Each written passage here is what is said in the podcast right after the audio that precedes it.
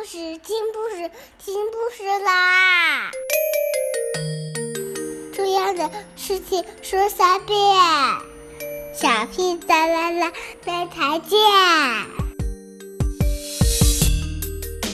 快来听故事吧！Hello everyone, today we'll read a book that name is Jumble the Puppy. Today we'll read chapter 2.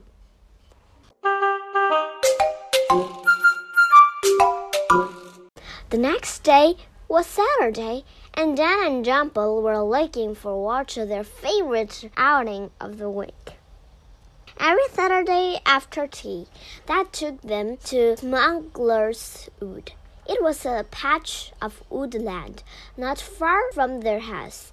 Dan and Jumble loved to search there for buried treasure. Dad decided it would be easier to tell Dan about their plans for Jumble when they got to Smuggler's Wood.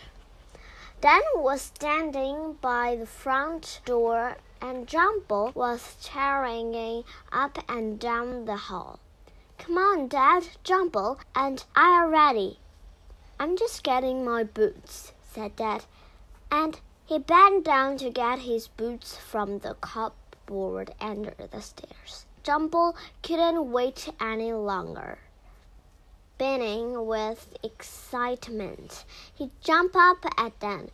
Dan watched in horror as Jumble waggly tail swept a vase of flowers crashing to the floor. For a moment, Dan thought nobody had seen what happened, as Dad still his head in the cupboard. Then he heard Mom's shriek. That really does it. That dog will have to.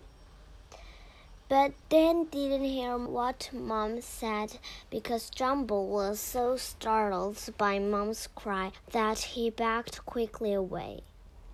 He bumped into Dad who was coming out of the cupboard backwards, that tumbled head first into the cupboard.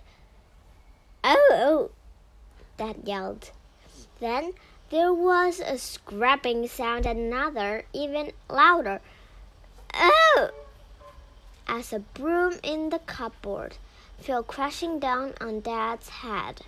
Dan decided it was time to get Jumble out of the way. We'll wait for you by the gate, he called to Dad, as he and Jumble ran from the house.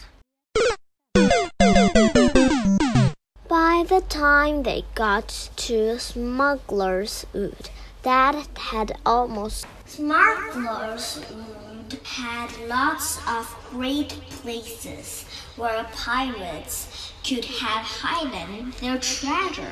Dan was sure that if he and Jumble looked hard enough, they would find some pirates' gold. Since he and Jumble had started playing the treasure hunt game, Dan had found silver bottle tops and shiny sweet wrappers. Jumble was good at nosing round in the undergrowth and finding treasure. Dan kept all the treasure they found in a box under his bed. Once last year, he had found a coin he thought was old and going to be worth lots of money. But when they got home and Dad washed off the mud, they saw that the coin was shiny and quite new. Dad said, I don't think there were many pirates round a few years ago.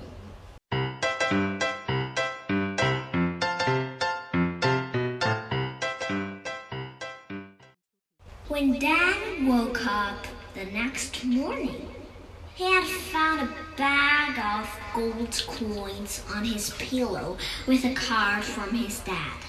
Inside, it said, Here's the treasure I bought with the treasure you found yesterday.